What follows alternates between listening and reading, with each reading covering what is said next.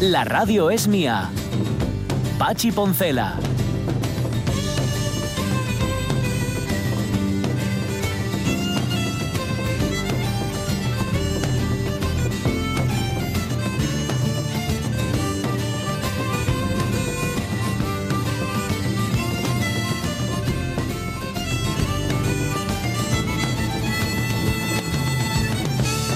Las 11 y 5 y 6 de la mañana, ¿qué haces? ¿Qué estás tocando ahí? Deja de tocar lo que no debes, to- o tócalo, pero con mesura, con prudencia, Otra vez, Sam. con calma. No, otra vez, que no lo toque otra vez, porque si lo toco otra vez va a pasar, van a pasar cosas que no queremos que pasen. Em, Estás en un modo no papá, ¿eh? ¿eh? Estás en un modo de no papá. No, a ver, lo que no quiero, lo que no quiero es que este chaval se desmande. A ver, eh, yo en su vida privada ya no me meto, pero el tiempo, lo que de mí dependa, eh. Silbando y tocando las palmas. Sí, ¿eh? eso. Tú que, que yo me entere. Eso lo decía el padre de un amigo mío cada vez que nos íbamos de su casa. Ujú, de la que sí, ¿no? salís silbando y tocando las palmas. Está bien. Y en grupos impares menores de tres, ¿no? Que eso se decía también.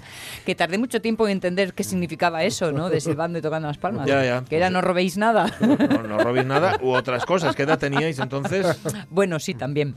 ¿Tenéis la hormona alterada o o Eso- normal? Nos pone Mari Carmen Alonso un mensaje que nos dice: Soy seguidora de las publicaciones, las que hacemos en Facebook, y hoy no las puedo ver. ¿Algún fallo? Anda. Pues no lo sé. Mm. No lo sé, Mari Carmen, no sé decirte. Mm, Puede que sí.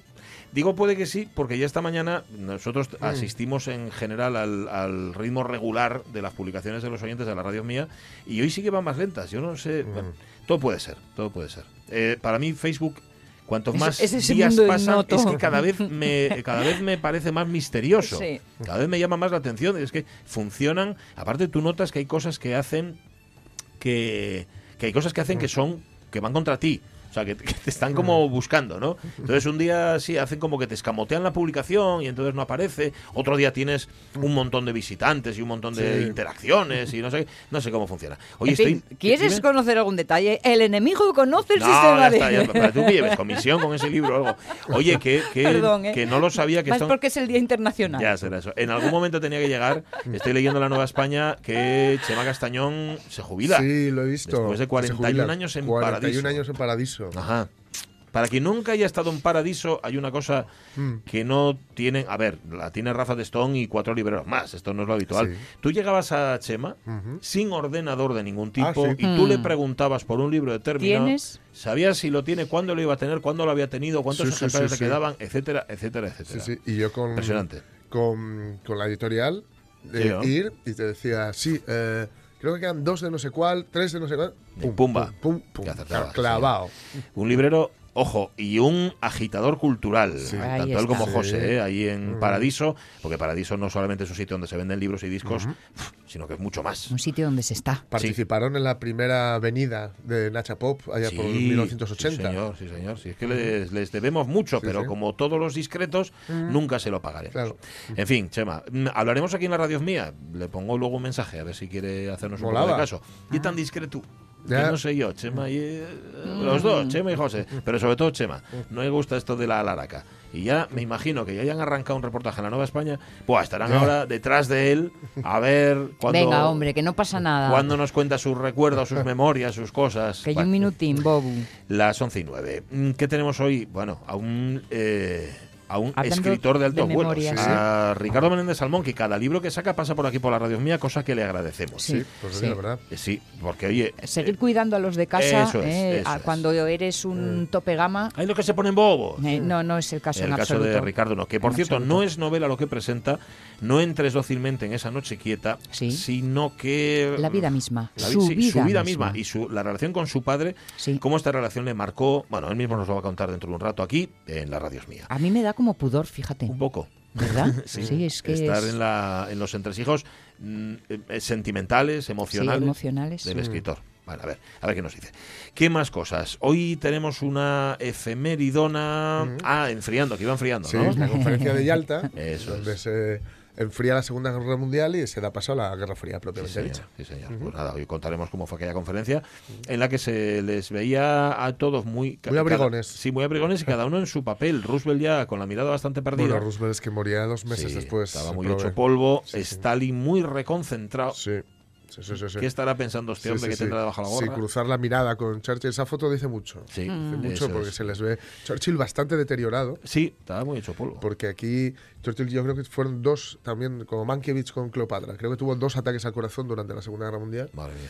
eh, lo cual no fue óbice para que dejara ni de fumar ni de beberse tre- tropecientos whiskies a diario. ¿no? Y, y gritarle a todo el mundo, Y ¿no? Con los ese 90 carácter. Y, sí, sí, sí. Y bueno, ya lo contaremos, pero el que era un furibundo anticomunista, porque él, sobre todo y ante todo era un defensor del Imperio Británico, pues acabó llevándose, no voy a decir que bien, pero bueno, con- pasando noches interesantes con, con Stalin. Ah, sí. Sí, sí, sí. Bueno, anda. Los, estre- los extremeños se tocan, Sí, como decía el otro. es que tenían una, tenían una costumbre, bueno, tenían dos costumbres que unían mucho. Una era que dormían muy poco, muy, muy, muy poco, al contrario que eh, Hitler, que de- se, se acostaba muy tarde, pero luego dormía un montón por la mañana, dormía a la mañana. Estos no, estos. mm, por eso eh, sale en The Crow que, que Churchill no, no perdona la siesta, Sí. porque necesitaba esas dos horinas de, de siesta, porque dormía apenas tres durante la noche. ¿no? Ujú. Y Stalin hacía lo mismo. Se acostaba muy tarde, pero se levantaba muy temprano también. Eh, eso les unía. Y la, la afición a la botella, o más bien no al vidrio, sino a lo que con el vidrio suele contener. El contenido más que el contenido. eh, y a esas horas, pues es lo que les acercó. Ya. Bueno. Em, pues luego lo contaremos, lo de la conferencia de Yalta, ya verán qué quedó. Aquello. Sí. 11 y 12, también contamos lo que nos habéis contado. Hoy, pelis que seguramente no se llevaron el Oscar, pero que se lo merecía. Ay,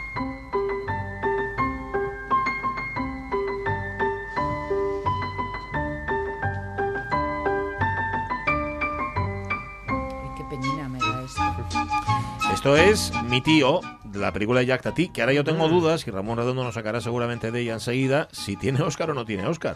Porque fue una película, bueno, de mucho. Bueno, como, como prácticamente todas las de este hombre, las de Jack Tati. Yo solo vi las vacaciones del señor Hulot y me encantó. Me pareció un humor tan, no sé, tan naif, tan inocente, tan sencillo. Mm. Que no sé, de esto- no, no esperaba es un mucho. cineasta Sí, extraordinario, sí, sí, ¿eh? sí, sí, sí lo es. Porque esa sencillez es tan. ¿Cómo lo consigues? Es eh? muy complicado. ¿Cómo lo consigues? Bueno, películas que se merecían seguramente un premio y que no lo tuvieron. La propuesta de servidores, por supuesto, esa obra maestra, Mi tío Jacinto, peliculón, donde los haya, de Ladislao Baida. Lo digo un poco de broma y un poco en serio. ¿eh? Me parece- me pare- y también lo decía antes, me parece un- la, la actuación que hace Antonio Vico, el protagonista, el que hace de Mi tío Jacinto, Ah, es mm. absolutamente antológica. ¿Qué tío? ¿Qué tío? ¿Cómo Qué actuaba? ¿Qué, qué tío Jacinto? Dice Cristina Tuero, yo le hubiera dado un Oscar a Piel de Gallina. Yo creo que quiere decir carne de gallina. Sí. Me ha puesto piel de gallina, pero creo que es carne de gallina. Es una obra maestra, no me canso de verla. Tampoco desmerece La Torre de Suso. ¿Qué? ¿Tiro para casa? Pues sí, como Pues tiene sí, que ser. ¿Por qué no? Cundo, Claro. Engordaste. No, bueno, bueno. Sí, Frase sí, mítica. es. No sé, ahora sí, Eh, pero engordaste. engordaste. Sí, sí, sí. Bueno, ¿qué vas? ¿Qué vas? Agárralo como puedas. Leslie Mm. Nielsen fue un crack. Lo malo es que cuando veo Planeta Prohibido, que es una maravilla, Sí. me des... Claro, te lo decíamos antes porque Leslie Claro. Nielsen, que hoy hubiera cumplido años, 94, salía en Planeta Prohibido, pero haciendo un papel serio. Bueno, Sí. serio, vamos, un papel que no era comedia. Para Mariasun dice, pues no se me ocurre ninguna porque mi favorita ganó ocho Oscars y Ya. habla de Cabaret. Cabaret, que es una gran peli. Bueno, no pasa nada. Oye, ¿nos has metido en ganas de ver Cabaret otra vez? Pues mira, Mm. Amanece que no es poco, Ay, es sí, la que eh. recuerda a Cristina Rodríguez Fernández, o para Roberto Cañal, yo daría a ellos un Oscar a dos si son pequeños, o dos si son pequeños, Mm. Sí. a todas les películas que ponen los sábados o domingos por la tarde en cualquier cadena. Mm. Son unos omníferos perfectos.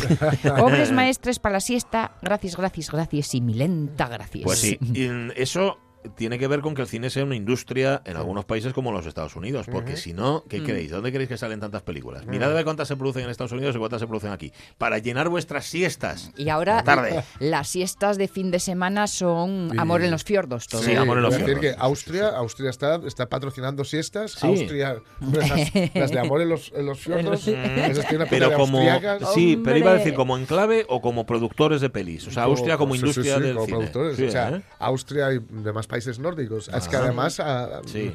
hacen la, la misma. Eh, El mismo 80 guion. ¿eh? Y venga, es Bueno. esa, esa. Yo creo que nadie ha patrocinado más siestas que el- Austria, Alemania, etcétera, últimamente con ese tipo de, de telefilmes. Sí. Y la leona, la leona esta que está, que yo, creo que acabas de ver la historia en la 2, pues lo típico, en Ah, los ya. documentales de la 2, hay una leona que yo hasta que vi lo que pasaba con ella con los cachorros, tiré 10 años. Sí, Afortunadamente, con los repiten una y otra vez. que el problema no lo tenía la leona, el problema No, tenía el león no, que era un zángano. No, no, sí, sí, sí. Que estaba un colega mío que decía que cada vez que escuchaba la palabra guepardo, que era narcolepsia. Bueno, eso y el Tour de Francia también. Sí, también. Pero Tete de la Curse. Aparte que se- se- se- sabías que iba a ganar siempre. Dice, ¿para qué voy a estar yo viendo esto si va a ganar Tete de la Curse? Álvaro Fuente, al este del oeste. Con Juanito Navarro en el papel de Indio Navajo de Albacete. Bueno, bueno, no la vi, Álvaro. no.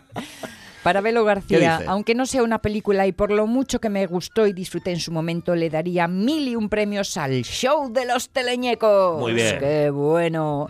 Entre sus invitados, los dos viejos del palco del teatro, la historieta que iba dentro de La Cerdada Espacial con la señorita Peggy y El cocinero sueco, ¡qué bien lo pasaba! Mm. En cuanto a películas de las que recuerdo haber visto, lo que sí eh, sé es a cuáles no hubiera premiado jamás. La soledad no es un país para viejos y en tierra hostil. Auténticos despropósitos que con sus premios me llevaron al cine y renegué un millón de veces por haber ido. O sea que, en este caso, contesta al revés a la pregunta. Sí. Las que no se merecían A los el que les quitaría, ¿no? A El su Oscar. A ver, los teleñecos tienen pelis también, ¿eh? Sí, Estoy pensando en el cuento de Navidad, Sí, que es por una adaptación ejemplo. guapísima. Sí, señor. Luego tienen también una versión pirata, ¿no? De los teleñecos, algo así. Sí, Eso no sé. Los teleñecos piratas, no sé cómo se llama. Vale. Salvador Fernández dice, yo le hubiera dado muchos Oscarinos a 20 Alemania Pepe, porque por aquellos años casi todos los españoles éramos como Pepe. Pepe tiene una novia regordeta y estrecha y sueña con suecas golfas y macizas. Pepe tiene un amigo, el Angelino, que trabaja de encargado en Alemania, lleno de duros, el puto amo, vamos. Pe- Dice Salvador. "Eh, Pepe está harto del campanario, de las vacas, de no tener futuro. Así que allá que se va. Y en Alemania se encuentra con el Angelino llevando patadas en el culo, con las suecas con las que rasca la misma bola que con la estrecha. Con un amargado compatriota que no estaba allí por lo que él, sino porque no está de acuerdo, entre comillas. No hay perros atados con longaniza. Y sí embajada cultura que mandan a Julio Iglesias y a un tal Manolo Escobar. Y la nostalgia le hace reconocer que como en España ni habla. Y vuelve al redir de la bonahombría y a la decencia de la rolliza para toda la vida. ¡Y viva España, coño! Y muérete de envidia, Tarantino. Oye, la apuntamos, venta a Alemania. Pepe. Que es con, con Pepe Sacristán, yo Mm. creo, ¿no? Sí. ¿Es el que hace Sí, sí, sí. de Angelino o hace del otro? Bueno, da igual. y- Angelino, y- yo creo. Angelino, creo que es. ¿Y cómo se llama este de toda la vida? hombre? Landa, ¿o qué? El Landa, Landa Landa. sale también, ¿no? Por Vale. supuesto. Martín Landau. y el hermano de Alfredo Landau. Vale, ¿Qué más? Yo no valdría para crítico, dice Servando Álvarez del Castillo. Normalmente las pelis con Oscars o grandes premios no me llaman la atención. Véase La vida de Pi. Ah. Conseguí acabar de verla o la de La La Land, Ah. que no acabé de verla, y el cine de Almodóvar, que no me gusta. Ujú. Oye, llámame raro. No, no, ¿por qué? Porque va a ser raro, observando. Al, al contrario, lo que te gusta, te gusta y lo que no, no. Javier Castroviejo, no sé el tema de premios en general, que hay muchos intereses económicos, amiguismos, enchufismos, mamonismos, dice también, y todos los sismos en sí mismos. Y con eso no quiero decir que no haya premios merecidos, pero, a ver, todos los premios tienen su parte siempre, siempre de oportunismo, ya que... ya, ya que estamos, ya que ¿no? dicen lo del ismo. Pero bueno, eh, si no se lo iban a dar a otro. ¿Sabe cómo funciona, no? Pero sabéis que funcionan como media, ¿no? Estos días lo, lo han. Como media. O sea, han insistido mucho en ello. Eh, sí, tú votas una lista. Ya. Entonces, hay, por ejemplo, decían, porque se- mucha gente se sorprendía por el, el irlandés, que no hubiera Ajá. ganado Sí. mejor película o mejor dirección o algo así. Pero tenía mucho que ver también con Netflix, ¿eh? Ah, Ya, que que es le una película tienen- de Netflix, entonces sí. intentan Ya. ponerles barreras, Le ¿no? tienen ojeriza. Pero también es porque eh, seguramente se había llevado muchos unos. Y Ya. mucha gente que no le había gustado la había puesto muy atrás. Ya. Entonces, eso había hecho que no quedara, digamos, en la media. En Ujú. cambio, Claro. claro, pues la cosa es que tú pones la, la que más te gusta, la segunda, la tercera, la cuarta, hace- y haces una lista. Entonces, se hace una media de, de las posiciones. Y eso, pues, me acaba claro. dando. Pues, entonces, claro, hay películas que la- las que llevan, digamos, fans muy acérrimos, se llevan muchos unos, ¿no? Pero luego hay gente que no, la- no las ve nada, no las, Claro. de- las detesta o no les gusta nada. Entonces, hay muchos ceros. Caray, mira que estoy a ver cuando le mm, doy bocado al irlandés y cuanto más va pasando el tiempo y más oigo, más atrás se va poniendo en la lista. Pues yo, yo la vería, ¿eh? Si fuera- Sí, ¿eh? Sí, va, pero va a estar ahí un rato, no te preocupes. De Full Monty, dice Águeda González Díaz, por lo que me reí, a pesar de su tristísimo trasfondo, sí. y por descubrirme a Robert Carlyle. grande. A la Torre de Suso. Mm. Mira, pues porque sí. Y por tener a los Testucas en la banda Mira, sonora. no es mala cosa. Jairo Malatesta. Hola, ¿cómo está el servicio? Menudo elenco, una película básica en cine del otro barrio. Silvia García, no sé si los hermanos Mars obtuvieron alguno. Pues mira, no lo sé. Yo creo que no. Le deberían No dar un honorífico a Grucho o Sí, algo así. no creo, no Yo creo. les habría dado unos cuantos porque me hacen pasar muy buenos ratos con sus absurdas ocurrencias. Lo apuntamos. Nacho Ciudad, sin duda ninguna. Los Vingueros, inicio de la impagable saga de Pajares y Esteso. Puede ser. Estas películas hay que verlas ahora, no obstante, con la, con la distancia del tiempo y con su carga sociológica. Claro, también, claro, ¿no? claro. Que la tenía. Estaban retratando una ciudad, una, perdón, una sociedad que casi casi se estaba yendo. Ujú. Ya. Sí, sí. Mm. Así es. Alfredo García Vázquez, de actualidad últimamente por los fallecimientos recientes, la vida de Brian, Sí. y amanece que no es poco. Eternas. Natalie Castañón, yo pienso que Intocable, Forrest Gump, por el temario se merecen uno o más Oscar. Yo creo que a Forrest Gump se los dieron todos y a Intocable no lo sé, igual le dieron Algo- algo la, cayó, es la creo. francesa, yo creo que igual Sí, le dieron la, sí, la película, la mejor película extranjera, que por cierto, dice Ramón Redondo siempre al quite, que en efecto Mononcle, mi tío, se llevó Oscar a mejor película extranjera. Tati es muy pa' ver, os recomiendo Día de Fiesta con un cartero ciclista que es la onda. Igual, no, ah, pues creo que es la que vi, la de Día de Fiesta, estoy pensando, bueno, Sí. tengo que ver más. El Em, gran ¿qué más? Lebowski, dice Ramón, Hombre. y ahí eh, creo que nos sumas a todos. Sí. Aunque esta no perdió ninguno en su momento, Inexplicablemente no tuvo ni una sola nominación a los Oscars. Ni una, fíjate. También pone cadena perpetua. Los ¿eh? Oscars del 95 Mm. tenía siete nominaciones y no se llevó ninguna. Este año ni la película ni su director, Fran Darabont, se llevaron nada por culpa de un Forrest Gump y un Robert Zemeckis claramente inferiores ese año. En realidad, Darabont ni siquiera fue nominado. Esta película fue la primera nominación como director de fotografía de Roger Dickens, vencido por la fotografía de Leyendas de Pasión, que mira que es un truño Leyendas Sí. de Pasión. El genio de la cámara tuvo que esperar otras 13 nominaciones para conseguir esa estatuilla. 13 nominaciones. Madre mía. Conseguir la primera. Leyendas de pasión es un anuncio de champú. Sí, totalmente, Sí, todo el sí, rato. nunca mejor Pero dicho, incluso para los caballos. Sí, los todo, caballos todo. llevan acondicionador, Todo, todo. todos ellos. Cadena Eh, perpetua, cómo mola esa guapa, peli, ¿eh? peli. Edgar Neville, dice Ramón Redondo, le encanta, por ejemplo, El último caballo. La Torre de los Siete Jorobados Sí. es una maravilla, rara avis en el cine español y estupenda película de género, en un cine que no hacía, en un, digo yo, en una España que no hacía un cine de este tipo. Debería ser obligatorio verla al menos una vez en la vida. La Torre de los Siete La Torre de los Siete Jorobados. Una maravilla. Sí, Neville, sí, Pues mira. Plácido el Verdugo Calabuch nos pone también, Berlanga y Azcona. Eh, Mendoza Hurtado, me parece una injusticia que Bruce Lee se fuese de este mundo sin el Oscar a mejor autor dramático y que el Oscar a mejor peli del 80 fuera para Kramer contra Kramer. Me parece un desatino, habiendo coincidido con una obra maestra como Aterriza como puedas. Estamos de acuerdo, totalmente.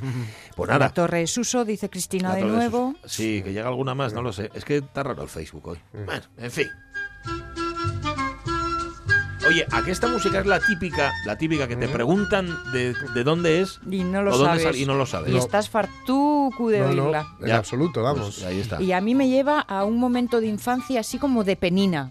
De verdad, directo. Mm. Sí, pero venía por algo concreto o no, una no, sensación. no, la sensación. ¿Qué tienes tú? No te apenes, mujer, no te apenes. No te aferres. No te aferres. Gracias, oyentes de la radio mía. No sabemos si hoy el Facebook iba mal o bien, pero vosotros estuvisteis ahí y os lo agradecemos un montón. Eh, bueno, para que no pase que está llorando ya Sonia Villaneda. Vamos a las noticias. Venga, venga.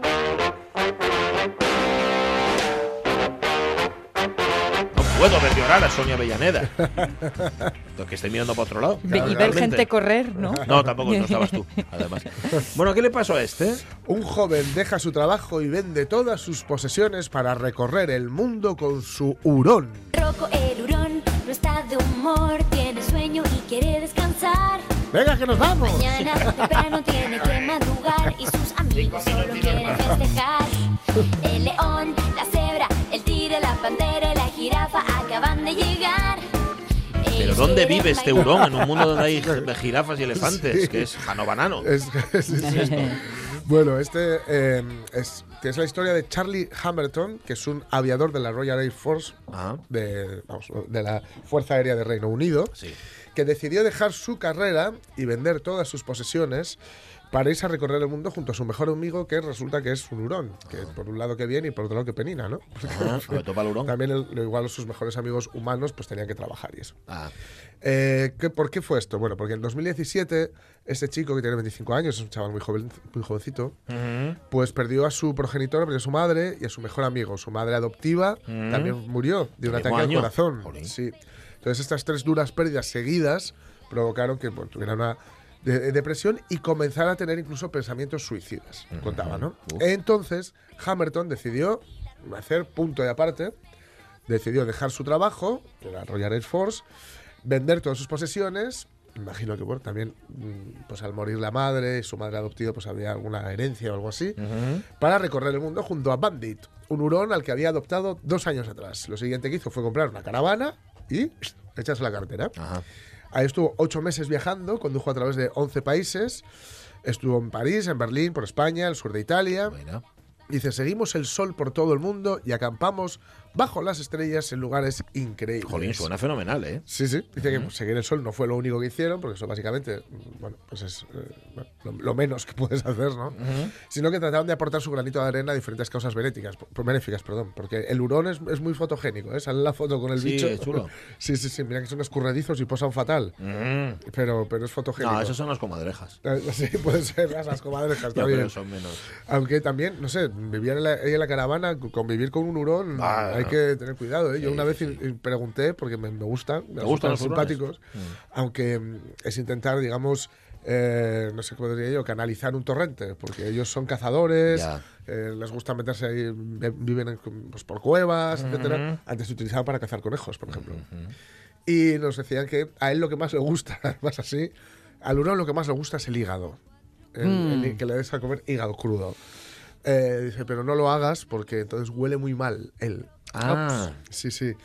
Y lo que ocurre es que la comida que se le da habitualmente al hurón, pues debe de oler también bastante mal. Y con lo cual el bicho Ah, Huele, Huele, o sea, huele. hiede. Sí. Vamos a decirlo claro, Sí, hiede, sí, sí. Y tiene, y tiene pinta de morderte los, los dedos de los pies así por las pero mordértelos hasta el punto de. Yo siempre cuento que una, una vez por la calle, la carretera de la Costa de Gijón, dijeron, pues, es que hubo como un boom. Hubo con un los boom, hurones. sí. hurones, Pensar que se pusieron de moda es inexplicable. Sí, sí. Y me acuerdo que iba un chaval con, con uno, que iban así por, con un arnés, Sí. y iban así por la calle como tal, que no sé a qué punto te puedes sacar porque te piden un caniche despistado y te, Vamos, te te lo arregla. y una señora lo vio y dice, ¡Meca, vaya perro más! La señora no debía ver muy bien y lo cogió, no se puede hacer jamás. Pues claro, tardó un milisegundo en morderle. Sí. Ay, Mordiome. La señora, primero, ¿quién le manda a tocar nada? Claro, Sí, sí. Y el hurón ahí enroscándose. Esta En es fin. una costumbre que tenemos mucho Vos. de ir a tocar a los, Sí. los perros. Y a los niños. ¿eh? Claro. Y no. Hay que darle a oler la mano, etcétera. O no A los tocarlos. Niños. Y a los, a los También hay que darle la mano. Hay que darle 5 En fin. euros. Como digo, bueno, pues eh, intentaron aportar su granito de arena a diferentes causas benéficas. Caminaron a través del muro de Adriano para visibilizar una enfermedad de las neuronas motoras. Patinaron varias millas para ayudar a una organización que busca concienciar sobre el peligro, el peligro de las drogas. Y en la actualidad, Hamilton ha aparcado su caravana y se dedica a viajar por diferentes centros escolares de todo el país, de Inglaterra, para impartir charlas sobre salud mental a los más Y jóvenes. este Entonces, chaval se ha recuperado completamente, por lo que veo. Sí, Qué sí, bien. ya sabéis que la salud mental es uno de los grandes tabús que, que hay todavía, ¿no? Si alguien va al psicólogo dice al- Sí. a no sé qué, pues ahí está él, que tuvo una depresión muy bestia e incluso tentaciones suicidas, pues va ahí con el hurón, que es muy, muy simpático, no sé si lo llevará también, o igual hace como, qué sé, rollo un ventríloco y hace como que habla el hurón. Claro, y lleva a no Con lo, hurón de con lo- con lo cual, con lo cual tumbaría todo su discurso, o sea que espero que no. Bueno, la verdad es que bueno, lo, lo entendemos, quiero decir, después de un año así complicado y si tienes esa opción, pues está muy bien. Y encima con un hurón que mola mucho, pero mola mucho, cuidado, en buenas manos, ¿eh? Ah. Y otra cuestión que no hay que olvidar es que tener un animal salvaje, eh, un roedor anfibio, como si fuera doméstico, dentro de la ciudad, tampoco es legal. ¿Qué coño eres? ¿Un guardabosques? No, solo estoy intentando. ¿Qué coño me importa la marmota de los cojones? Hablando de Lebowski. Y además, lo mejor de todo, por si no lo habéis visto, es de dónde viene la Sí, conversación. Porque primero, en primero dicen nazis, que eran ¿no? alemanes y entonces que eran nazis. Y luego dicen que no eran nazis, eran nihilistas. de Franco. Sí. Eh, dirás cualquier cosa, no- pero nacionalsocialismo. Claro, es, es una doctrina. Y por otra parte, tener un hurón. Bueno, bueno, bueno. Que tengo que verla Ay. una tarde de estas. Otra vez el gran Lebowski. Bien, eh, un muchacho con un hurón. No hay que fiarse de la primera impresión de las personas, ¿eh? ¿Permites que te haga una pregunta? ¿No te molesta llevar un maquillaje tan pesado sobre la piel todo el tiempo? No, no me molesta. Eh, tengo un... em, eh, Tengo un pequeño problema con mi bigotito. Probablemente demasiadas hormonas masculinas o algo parecido. Pues algunos hombres lo encuentran atractivo. Lo sé, lo sé. eh, Pero no me gustan los hombres a los que les atrae el bigote. Buena conclusión. Ni el cielo ni es azul, ni es cierto tu candor, ni al fin. Maquillaje se llama este tango cantado magistralmente por. oye, ¿Cómo se llama? Que se me- Por Carlos Montero. Por este señor Carlos que- Montero, grandísimo Carlos Montero, sí señor. ¿Qué ibas a decir, Avianeda? Que te voy a abrir la boca. No sé. Ah, bueno, menos mal. Me despistaste. A ver, eh, sabéis que hay aplicaciones para maquillar a gente, pero hay una para desmaquillarla. Es una aplicación que borra el maquillaje y se llama Make Up. O sea, Make Up es juego de palabras, ¿no? App. eh, Sí. No, Sí, no sí, up, sí. sino App. app. Eso, Make Up se llama. Es así, ¿no? Para saber cómo son debajo de todo eso, Eso estas que pretenden ser las guapas oficiales. Son muchas las aplicaciones que hay que están relacionadas, pues eso, con la imagen, con lo que se llama el mundo beauty. ¿eh? Ajá. Y, y desde luego que en las redes sociales triunfan. Las hay de todos los estilos para todos los gustos. Algunas que embellecen tus fotografías, otras que enseñan cómo maquillarte o, por ejemplo, simular el efecto que quieras en tu cara precisamente a través de los cosméticos. Bueno, pues este app, Make Up, es eh, una de esas aplicaciones de las que ahora mismo todo el mundo habla, pero por todo lo contrario. Permite que los usuarios se quiten el maquillaje digitalmente en el rostro propio o de cualquier otro, es decir, en una fotografía. Y así muestra su imagen real, con la cara lavadita y recién peinada. Una aplicación que se encuentra disponible en iOS. Puedes subir una imagen o incluso un vídeo tuyo o de otro, eh, solo en compañía de otros, así como de celebridades. Y eh, las primeras fotos son gratis, luego ya hay que pagar. ¿eh? 99 céntimos de euro es el precio mínimo si quieres descubrir cómo son debajo del maquillaje esos eh, seres que son más humanos de lo que parecían. Y la verdad es que el resultado tiene bastante precisión. Además de eliminar el maquillaje más obvio, el colorete, la barra de labios, el eyeliner, este filtro también potencia las imperfecciones cutáneas como pueden ser arrugas, manchas, las bolsas y ojiras que en ocasiones ni siquiera existen, claro, después del maquillaje. Vamos a ver. Eh, una cosa es que quiten el maquillaje y otra que se ensañen. Tampoco hay por qué. Bueno, hombre, mm, no, es que se ensañen, es que lo que hay, hay, ¿no? ya, Lo bueno. que está ahí, ahí está. Ya, ya, ya. No sé por qué dice además la noticia algunas que embellecen tus fotografías. No, no, algunas, algunas que. Y algunos también. Yo creo que si pones a mucho No, paisano. algunas apps que Ah, algunas embellecen vale, tus pensé que se refería a que solamente son las mujeres, las actrices. No, No, no, no, no, a no, saber, a saber, no que no hay teñidos por ahí. Mira, ¿Quitará comen- el teñido del pelo también? Porque hay Es más que de uno y ya- dos actores. Es que bueno, no se considera maquillaje, ¿no? Tal vez. Ah, ya. Ah. Mm. Son, son afeites. Ya, ya. Sí, sí. Ayer eh, comencé a ver una serie que se llama Grace y Frankie. Ah, que está Grace es eh, Jane Fonda sí. y sus maridos las dejan y tal. Bueno, pues hay un momento en el que ella se sienta frente al espejo en el tocador Mm. y empieza a quitarse cosas, pestañas postizas, pelo postizo, una banda para mantener tirante la piel y la mirada Mm. y me pareció fantástico que toda una Jane Fonda Hiciera eh, eso, ¿eh? hiciera eso frente a frente en un primer plano Sí, sí, sí. mostrando a estas alturas Jane Fonda ya no tiene nada que. nada que esconder. Que esconder, ¿no? Pero me encantó, me encantó esa, esa escena. Pues sí. En fin, apuntadlo si queréis, os interesa. Make up, acabado con dos P's para quitarle el maquillaje a tanta estrella, que le quitas el maquillaje y. Y una pena, chico. Ay, cosas una en la pena. televisión que. Y, y una pena que no. Y una pena. Una pena que algunos no lleven maquillaje, mira, también te lo digo, ¿eh? En tus mejillas y ojeras con verdín para llenar de amor tu máscara de arcilla.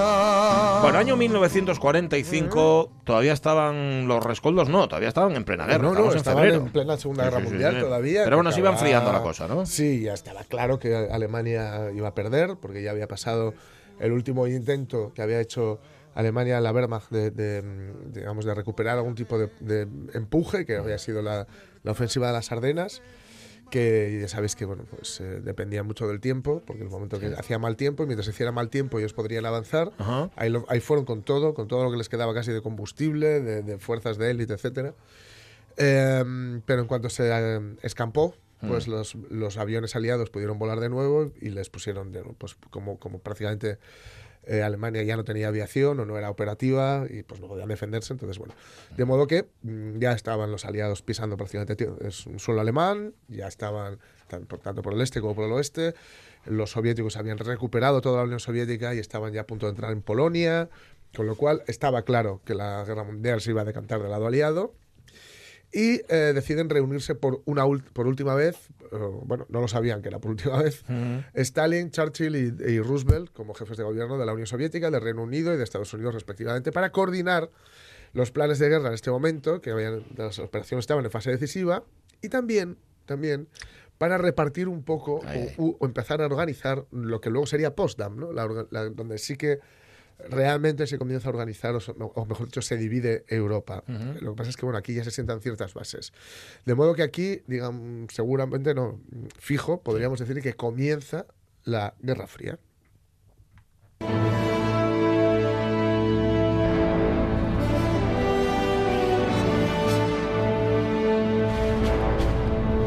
La Guerra Fría, que decíamos la guerra que está templando, porque todavía está la, guerra, la Segunda Guerra Mundial, la guerra está todavía al dente. Aún faltan por lanzar nada más y nada menos que dos bombas mundiales, ¿no? que sí. será el colofón. ¿no? Había habido, eh, hay, hay tres conferencias, ¿no? la de Teherán, la de Yalta, la de Potsdam, ¿no? La conferencia de Teherán, que pues, digamos, fue así la primera, todas tienen su importancia, ¿no? La, la, de, mm, la de Potsdam, que ya fue con la guerra terminada, ya digo, es la, en la que se hace la se reparte eh, Alemania, la propia Berlín, eh, es- y bueno, digamos que aquí es donde se, se configura ya definitivamente el famoso telón de acero que diría Churchill, ¿no? Pero eh, todas tienen su importancia, porque por ejemplo, en la, en la primera eh, es muy importante, en 1943 en Teherán deciden que no van a darle ninguna oportunidad de rendirse a Alemania, Ujú. que te- tiene que ser eh, rendición incondicional, es decir, no va a haber negociación con Alemania. Esto, por un lado, se interpretó como un buen gesto, un gesto a la hora de eh, bueno, mostrar la firmeza de los aliados en contra de Alemania, pero por otro lado dijo que esto eh, hizo que también Alemania luchara hasta el final. Mm. Es decir, igual hubieran intentado negociar mucho antes, negociar incluso su rendición incondicional, eh, pero no lo hicieron porque sabían que no había ninguna opción, ¿no? que ellos no iban a negociar en ningún momento. El caso es que aquí lo que se hace, bueno, digamos que, ¿por qué se hace en Yalta de mano? Porque Stalin, la Unión Soviética había derrotado al nazismo ya en Stalingrado, en la batalla de Kursk, había recuperado, digamos, todo lo que el territorio que habían invadido previamente los alemanes y querían mostrar el poderío, porque se sentían muy ninguneados, porque parecía que para el, el mundo eh, todo había cambiado con la- el desembarco en Normandía, cuando ellos se sen- sentían que estaban, pues eso, siendo ninguneados y porque Stalin ya sabía lo que venía después, igual que Churchill. Roosevelt, el hombre estaba, ya digo, muy mermado, y igual no estaba pensando tanto en esto, y no hay que olvidar también que eh, Roosevelt era el presidente de Estados Unidos y Estados Unidos estaba lejos de Europa en ese Mm. momento, ¿no? Y estaba con ganas un poco de pacificar Europa y volver a sus asuntos y olvidarse de aquello, ¿no? Eh, no, no era el caso ni de, ya digo, ni de, ni de Stalin ni de, ni de Churchill, ¿no? Entonces, van allí, Churchill dice en sus memorias que, que le pareció una crueldad, porque Roosevelt estaba hecho polvo, y es, es cierto, todas las imágenes, le ves, está muy delgado, con unas ojeras, él tenía cáncer, y está con unas ojeras, eh, está, el cáncer, y bueno, sabéis que era paralítico, la polio le había dejado una silla de ruedas, eh, y está fumando constantemente, porque bueno, total ya, en fin, Hmm. no- Sí, pero le, me le- comenta. le es- él está intentando, básicamente, yo diría que evitar un- una, confron- una confrontación bélica cuando terminara esta. O sea, hay que intentar acercar a estos dos, a, a Wis- a Winston Churchill y a, y a Joseph Stalin, no vaya a ser que en cuanto acabe esto se pongan a pegarse. Claro, todo un poco de, de mediador y de pegamento. Sí, ¿no? sí, sí, sí. Eh, entonces el caso es que bueno, tenían que hablar de, de cosas realmente muy importantes. Por ejemplo, qué iba a suceder con Polonia, ¿no? ahora que estaba la Unión Soviética a punto de entrar en ella y de liberarla. Eh, y el caso es que, sobre todo aquí había un miedo, que es que Churchill veía que la Unión Soviética, el ejército rojo entraba pero no salía de los Mm. sitios. ¿no? Entonces libe- iba liberando, pero se los quedaba. ¿no? Entonces, eh, Desvestir un santo va a vestir otro. Claro, ¿no? de, de aquí, de aquí le sacaron un poco, eh, decían que, claro, no, no olvidemos que Winston Churchill era un, furibundo anticomunista. ¿no? Él, eh, insisto, lo que decía antes, él lo que le interesaba era el imperio británico, con lo cual uh, era un, un anticomunista convencido. ¿no? Eh, y digamos que le arrancaron o le consiguieron cierta compromiso de cara al futuro a, a Stalin de que esos territorios que iba liberando de los nazis iban a ser en su momento, cuando todo acabara, pues es- comenzarían con un proceso democrático. Un proceso democrático occidental. Stalin cons- consideraba que democracia también es la que existía en la Unión Soviética, la democracia interna, donde se Mm. votaban los cargos dentro de un solo partido, claro.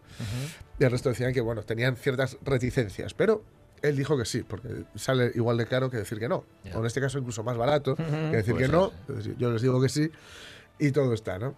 Eh, no olvidemos que también estaba. mm, eh, es, es una, es una, es una, mm, una foto, la de Yalta, con los- el presidente de Estados Unidos, el primer ministro británico y el de la Unión Soviética sentados ahí, que luego, um, apenas un- unos años más tarde, tres años más tarde, sería inviable hasta que se vuelvan a ver un presidente de Estados Uf. Unidos y uno de la Unión Soviética, incluso un primer ministro británico, los años que van a pasar, ¿no? Em, la verdad es que, por ejemplo, había cu- cuestiones muy concretas que estaban encima de la mesa, como Grecia, ¿no? que pues eh, Grecia dijeron que, que si le pertenecía a Gran Bretaña, que si... eh, pero claro, habían sido los partisanos... Gran Bretaña decía que ellos les habían ayudado, pero habían sido los partisanos comunistas los que se habían alzado contra Hitler. La cosa era un poco ya empezar a construir eso tan manido ya del relato. A ver quién, quién- cómo se contaba. Ninguno de los tres contó con que, eh, o, o me- o al, mejor- al menos ninguno de los dos, ni el británico ni el soviético, es decir, ni Churchill ni Stalin, contaban que, con que quien iba a manejar el relato era Estados Unidos porque Estados Unidos tenía Hollywood, Mm. que era quien nos iba a Ah, contar todo. Ah, los libros de historia no nos iban a contar la Segunda Guerra Mundial. Qué Hollywood nos bueno, iba a contar claro. la Segunda Guerra Mundial, ¿no? Pero ahí estaban mirando a ver quién había sido de todos, ¿no? El que, el que había hecho más, o quién es, o cómo, o qué tipo de acuerdos también se podían llevar a cabo. También era muy importante decidir quién entraba en Berlín. Uy, fundamental. ¿Quién entraba en Berlín? Que se va a notar ese. Que se decidiría que iba a ser la Unión Soviética, que era lo más natural en ese momento, pero eso es algo que, por ejemplo, al general Patton no le sentó nada bien. De hecho, Patton intentó, mm, desobedeci- desobedeciendo órdenes, entrar él en Berlín antes que, que el Ejército Rojo, pero no, no pudo. No ¿no? pudo ser. Eh, se consideran varios pactos, eh, se considera, se considera perdón, que, que Stalin, eh, bueno, mm, digamos, incluso traicione algunos, algunos Mm. acuerdos que había llegado con partidos comunistas nacionales, eh, entregándolos a, a las potencias occidentales. Ajá. Porque sí, sí, sí, Bueno, sí. pero te eh, lleva haciendo eso toda la vida tampoco. pero sí, no, no, no- no les costó mucho, ¿no? No. Eh, pero aquí es donde un poco, mm, bueno, comenzarán un poco a configurar lo que va a ser el mundo post-Yalta y la propia conferencia de Yalta, pero sobre todo también a, a dejar bien claro, en este momento hay muchas cosas que van a quedar en el aire. ¿Por qué van a quedar en el aire? Porque esta conferencia digamos, es donde por última vez se ven las caras los tres grandes líderes que lucharon contra Hitler para que quedase claro que lo primero que, se iba, que había que conseguir era aplastar a Hitler. También se consigue la adhesión de la Unión Soviética contra Japón. Japón no, eh, no estaban en guerra, la Unión Soviética y Japón. Ah. Sí que había habido escaramuzas, sí que Japón había entrado en territorio soviético, pero en ese momento la Unión Soviética estaba a otras cosas y ahora la, la Unión Soviética le va a declarar después de esta conferencia la guerra a Japón, lo cual le va a salir muy bien porque apenas va a pegar un tiro y se va a quedar con bastantes territorios que habían pertenecido al imperio japonés. Mira. Con lo cual, el gran ganador un poco de esta conferencia va a ser sin duda eh, eh, la Unión Soviética. La Unión Soviética, la Unión Soviética. claro. Y decía antes, bueno, también se, se, mm, se impulsa la, la fundación de la ONU, de la Organización de las Naciones Unidas, que sustituía a organizaciones como la Sociedad de Naciones, Sociedad de por, por Naciones. ejemplo, previas que habían sido fallidas, igual Ujú. que fue fallida o que es fallida la, la ONU, ¿no? Oye, ¿con Polonia qué hicieron? Pues Polonia Eh, en todos estos repartos siempre Sí, Polonia al final, ¿qué es, qué es lo, que, cambia de mano, pues ¿no? lo que hicieron fue pues lo mismo, le dijeron a Stalin dijo que sí, que en cuanto la liberara que comenzaría también un proceso democrático Sí, y ya sí, ves, sí, pues el sí. 80 y pico comenzó. No, se la, se la quedaron inmediatamente, además ya sabéis que el Ejército Rojo se paró a las puertas de Varsovia porque en Varsovia hubo un lanzamiento de la resistencia, pero de la resistencia no soviética, la resistencia no comunista. Mm. Entonces él prefirió que Hitler aplastara, o mejor dicho, que la Wehrmacht aplastara a esa resistencia no comunista, para así cuando él entrara, Ya. que ya no hubiera esa resistencia no comunista y que todos los que quedaban Ajá. eran los, los comunistas. Hay que decir, por otro lado, que, porque esto siempre no hay ni buenos ni malos en esa lucha, hay que decir que quienes siempre estuvieron en, las- en la resistencia contra los nazis estaban afiliados o estaban adscritos a- al Partido Comunista. Ujú. Eran la- la- los quienes habían puesto más sangre, la- el. Partido Comunista francés, el Partido Comunista italiano, el Partido Griego, etcétera, son los que habían organizado los partisanos desde un primer momento. ¿no? Entonces, Es que él- como siempre una cosa es abajo y otra cosa es arriba. entonces, claro, él, él consideraba que no se podía, que, que- que como, como que mucha gente se estaba subiendo, ahora que veían Alemania muy débil, se estaban subiendo a- al carro donde ellos habían puesto 25 millones de muertos, ¿no? digamos. El caso es que, bueno, ya digo que eh, ellos que se, en este momento que se llevaban así como muy mal, y lo que ocurrió fue en un momento, no sé, a modo de anécdota, para que veamos cómo a veces las grandes esferas funcionan igual que las bajas esferas. Sí. Eh, Churchill y. Claro, había, tenía que haber traductores, por- porque no, no- ni- ninguno sabía. Stalin no hablaba inglés y los otros dos no hablaban ruso, evidentemente, y con acento georgiano menos. Bueno. Y decía Churchill que el- aquello iba fatal, ¿no? hasta que llegó un momento en que él le, le llamaron. Él tenía. Stalin era muy listo, entonces le había puesto cerca de, de donde dormía él, ¿no? entonces le, le oía por la noche. Y entonces mandó a un tipo, un secretario, que hablara con, con Churchill, que comprobara si estaba despierto y si quería reunirse con él. ¿no? Que sí que fue y que ahí estaba el otro con unas botellas de vodka y, y con unas de whisky o lo que fuera, que, que lo que vivía Winston Churchill, que se había informado, ¿no? Creo que le gusta esto, ¿no? Y dice que em- empezaron a, a beber juntos y a hablar, ¿no? Con un tipo, con un, solo un tipo ahí que les traducía. Sí. Y empezaron a hablar. Mira, yo este tal. Primero hablaron pues, de anécdotas de campo de batalla y luego ya poco a poco, y así fueron avanzando. Y Fíjate. Winston Churchill, con, esa, se- con lo sentencioso que era, dijo que yo siempre he sido muy partidario de esa forma de hacer política. El novelón ahí está en, en el traductor. Hombre. Sí, Imaginaos. Sí, señor, pero ese, ese lo tenía todo sellado. Sí, Guau. sí, sí, sí, sí. Todos sus agujeros estaban sellados. En todo caso, bueno, ya digo, fue la, la que, la, la conferencia que selló el fin de la Segunda Guerra Mundial y que eh, dio paso a lo que sería ya en pos de la Guerra Fría. ¿no? ¿Qué mejor que una Guerra Fría para terminar, para finiquitar una guerra mundial? Mandrake, ¿qué? ¿Se da cuenta de que además de fluoridizar el agua se están haciendo estudios para fluoridizar la sal, la harina, los zumos de frutas, la sopa, el azúcar, la leche, los helados, los helados Mandrake, los helados de los niños? ¡Qué horror! ¿Sabe cuándo empezó la fluoridación? Eh, no, no, no lo sé. En 1946. En 1946, Mandrake. Lo de que coincide con la conspiración comunista de posguerra. Tan venenosa como increíble. Una sustancia extraña se introduce en nuestros preciados fluidos corporales, sin conocimiento de los individuos y contra su voluntad. Así es como actúan esos terribles comunistas. Bueno, también es verdad que la fluoridación, Fluoridación. de, de Hollywood ya había empezado antes del Sí, 46. había ¿no? comenzado antes, había comenzado Así que antes. nos estaban fluoridizando. Estaba pensando en, en el pobre doblador, ¿no? Con la Sí. fluoridización. Señor. Año 45, hoy terminaba la conferencia de Yalta, que había empezado el día 4 y que no sería la última, lo vendría posta. Por cierto, la música que sonaba de fondo, ¿qué era? Es de eh, Band of Brothers, Hermanos Mm. de Sangre, Ah, la, la serie que produjeron Spielberg Buah, y Tom Hanks. Es que lucía épica, chico, Sí, por sí, eso sí. te pregunto.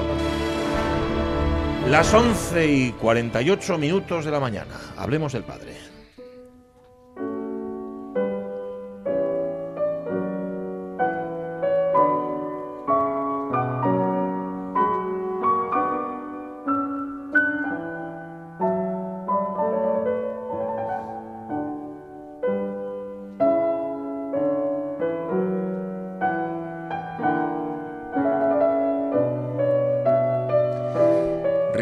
Salmón, muy buenos días.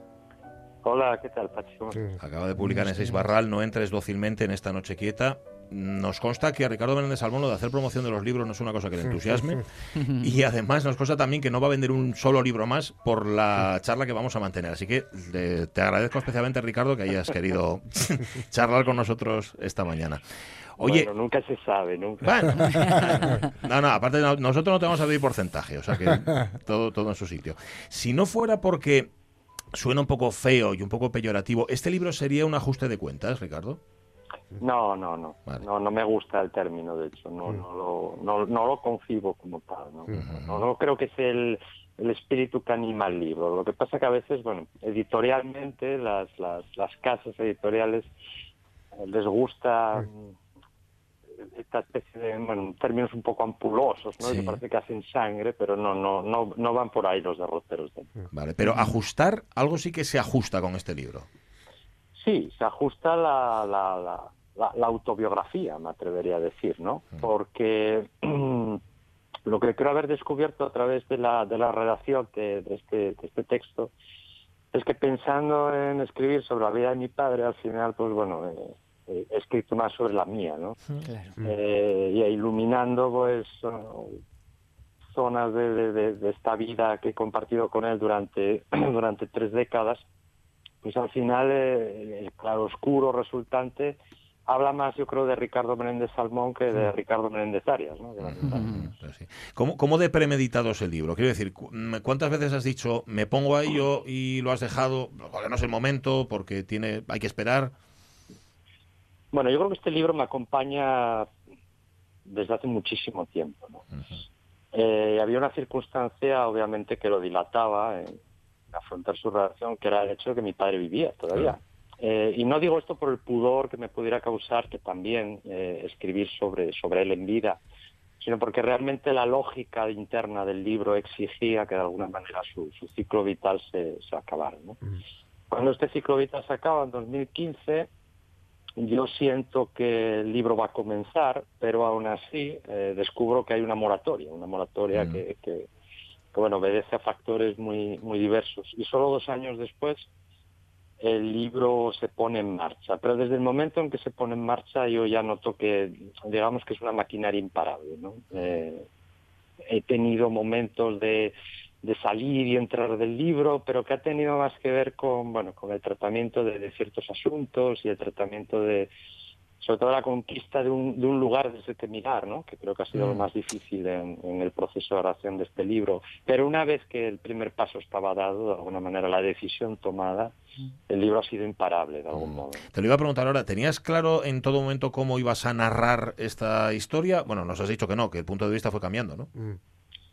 Sí, sí. ah, lo, lo más difícil para ti en, en este libro ha sido conquistar esta distancia, ¿no? Esta distancia que yo creo que es el, el mérito del libro, si es que tiene alguno, ¿no? Era muy difícil conciliar eh, lo, lo- lo íntimo, que al final es lo que alimenta el libro, ¿no? Una historia en primerísima persona, la historia de, de mi familia, con, eh, bueno, eso que toda relación padre-hijo tiene, ¿no? La relación padre-hijo responden a un montón de, de arquetipos, de, de- casi es casi una función mitológica, casi ya, ¿no? Entonces, lograr esa distancia entre lo íntimo y una especie de universal de la emoción, un universal del, del parentesco, casi un universal de la especie, podríamos decir, era, era lo más complejo, ¿no? Y yo lo que quería y lo que creo haber logrado es, es encontrar una mirada, mm, bueno, que sin renunciar a, a las pasiones que hay en juego, a todo lo que obviamente se dirime en el terreno de lo emocional entre un padre y un hijo, al mismo tiempo tiene algo de mirada, de mirada cenital, ¿no? De mirada un poco alejada, de mirada un poco forense, vamos a decir. Uno puede sospechar, Ricardo, que al hablar de uno mismo de forma interpuesta, como tú has explicado hablando de tu padre, uno dice cosas que no sabía, escribe cosas que no sabía, se cambia el autorrelato. Sí, sin duda, sin duda. Yo creo que esta es una de las grandes enseñanzas que me ha regalado No entres dócilmente en esa noche quieta. ¿Y ahora te caes mejor? sí, ¿por qué no decirlo? Sí, yo creo que este libro, vamos a ver, este libro nace de un propósito de honestidad, ¿no? De, de- de- de- de intentar desde, desde la lucidez, de, de- de mirarse, a- de, de mirar tu entorno y por extensión a uno mismo, bueno, con, con la mayor honestidad posible, ¿no? Eh, siempre partiendo del hecho de que, bueno, cuando uno escribe o maneja estrategias narrativas, pues bueno, siempre va, va- va a tener de alguna manera, va a construir un relato que esté infectado, lo queramos o no, por los mecanismos que el escritor tiene a su disposición. No hay un relato puro, ¿verdad?, que se pueda identificar con, con la vida. Todo relato es, es mestizo. Pero dentro de esta bastardía, digamos, que define al hecho de la escritura, yo creo que en este caso, bueno, eh, había una vocación de principio de, de- de honestidad. Y en ese sentido a mí el libro me ha dejado a gusto, a gusto con, con no solo con, con la reconstrucción de una historia familiar, sino también con, bueno, la literatura me ha enseñado una vez más que es un enorme expediente de interrogación de uno mismo, ¿no? Y, y- y sinceramente creo que, bueno, este libro, en este libro coinciden además do- dos maduraciones, ¿no? Una maduración vital, por un lado, y me voy acercando a, digamos, a una edad, a un primer gran ciclo, ¿no? Que son los, los 50 años, y por otro lado una maduración de escritura. ¿no? Y, y de la conjunción de estas dos maduraciones me parece que, que nace este, este texto y con, con, bueno, con la voz que, que integra y con las dimensiones que tiene. La duración de escritura que te llega no en la novela, sino en, en otro género distinto, ¿no? En, en este, como tú lo llamas texto, ¿no? Porque no le, no le pones no le pones nombre, no, le pones adjetivo, yo- mejor dicho. a- a los, los, los anglosajones tienen un término que a mí me gusta, que es la memoir, ¿no? Que toman memoir. francés, sí. lo, lo, lo singularizan, porque los franceses hablan de memoirs en plural. Los, los anglosajones lo singularizan y es una memoria, es una memoria de vida, ¿no? Un texto autobiográfico. A mí me gusta decir que este es un, un libro que dice yo constantemente. Eh, y, y- y tiene algo interesante que es el, el cambio en la estrategia. ¿no? Eh, yo como novelista, un novelista cómo trabaja. Un novelista vamos a ver, detecta algo que para él es importante, o sea, por ejemplo, la- en mi caso, ¿no? la maldad, un asunto que me ha, me ha interesado mucho. ¿Y, ¿Y qué hace? Lo viste con una ficción. Aquí el trabajo ha sido la inversa. Es decir, yo he partido de los hechos, de los hechos desnudos, que en este caso era la vida familiar, y de ahí he decantado o he, o- o he destilado precisamente lo significativo, lo, lo que a mí me, me- me- me parecía nuclear en esta relación, que obviamente es pues, el hecho de la enfermedad de mi padre y todo lo que eso conlleva a lo largo del tiempo. ¿no? Decía Pachi lo de el momento de defender ahora con el público un trabajo, un trabajo realmente íntimo que ahora los lectores y, y, en fin todo el que se acerca disecciona del que ahora tienes que hablar una y otra vez. ¿Estamos manoseando algo muy personal? No, no, no, no creo, Sonny, sinceramente. Eh, desde el momento en que yo, digamos, he tomado la decisión de, de publicar el libro, ¿no? No solo primero de escribirlo, que ya era un primer ejercicio de impudor hacia mí mismo, sino ahora de publicarlo, que es un, un impudor añadido, porque obviamente la, la obra ya no es solo mía, la- entra en competencia con, con otras inteligencias y con otras emocionalidades, ¿no? Eh, bueno, es un riesgo que asumes y es un peaje que en este caso yo yo, yo pago gustosamente, ¿no? Independientemente, como decía Pache, de que las promociones sean más o menos un coñazo, sean más o menos pesadas. Pero en general, además, puedo decir que estoy encontrando por parte de, de los periodistas, sobre todo, una, una ¿cómo decirlo? Una, una, una generosidad a la hora de acercarse al libro y una sutileza, ¿no? que quizá tiene que ver, y, y vuelvo a lo que comentaba antes, con que aun siendo un libro extraordinariamente íntimo, yo creo que en este libro resuena en, en- en prácticamente todas las personas. Y no porque las circunstancias de estas personas sean idénticas a las mías, las que yo viví con mi padre, sino porque, bueno, por ley de vida, eh, la mayoría de lectores de, de- de este libro, que seguramente se mueven en una franja ya de cierta, de cierta madurez, de algún modo pueden trasladar a su propia eh, autobiografía lo que el libro cuenta. ¿no? Y en ese sentido yo creo que también genera en el, en el lector una sensación de ser un libro espejo. Eh, un libro que te, que te está leyendo el tiempo que tú lo lees. Nos queda un minuto solo, pero no quiero dejar de hacer esta pregunta, que sea la última. Eh, es muy fácil encontrarse a Ricardo por la calle con los chiquillos. Yo me lo he encontrado muchas veces. ¿Eres mejor padre ahora, después de haber escrito este libro? Eh, es una pregunta difícil, ¿no? ¿no? Porque en primer lugar no sé en qué consiste ser Ya. mejor padre. Ser buen padre. Habría que, Sí, habría que verdad. Pero mm, creo que el libro también será importante para ellos algún día. ¿no? Mm. Creo que el libro es un libro que no solo funciona hacia atrás, como una exhumación de, de mí como hijo, sino que efectivamente puede funcionar a- hacia adelante, ¿no? una especie de carta a, a mis hijos para que conozcan de dónde vienen. Y bueno, las luces y sombras que tiene la- el hecho de ser hijo. ¿no? No todo es eh, luminoso, pero tampoco todo es oscuro. No entres dócilmente en esa noche quieta, lo último, de Ricardo Menéndez Salmón. Ricardo, muchísimas gracias por haber estado con nosotros. Siempre es un placer. Muchísimas gracias a vosotros. Un abrazo. Un abrazo. Hoy a las 8 en el Centro Niemeyer, conversación con Jaime Priede de la Huerta. Ajá, a las 8 en el Niemeyer. Eso es. Oído. Ahí está.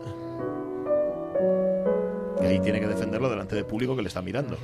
Lo hará el viernes en la Casa del Libro de Gijón y el siguiente viernes 21 en la Yocura en Mieres. Ajá. Así que Sí, tenéis sí. tres oportunidades para el tú a tú. Vamos, y eso aquí en Asturias. Y fíjate Que lo que le queda. Ricardo es un autor de ámbito nacional, como Sí. se dice en estos Sí. casos, que tendrá, tiene una agenda ahora mismo apretadísima. Hay que valga todavía más esta charla que acabamos de mantener con él. Que ¿Qué? agradecemos además. ¿Qué pensará su madre? Ya, eso para otra entrevista. ¿Qué le hagamos? Las 12 de la mañana. Vamos a las noticias.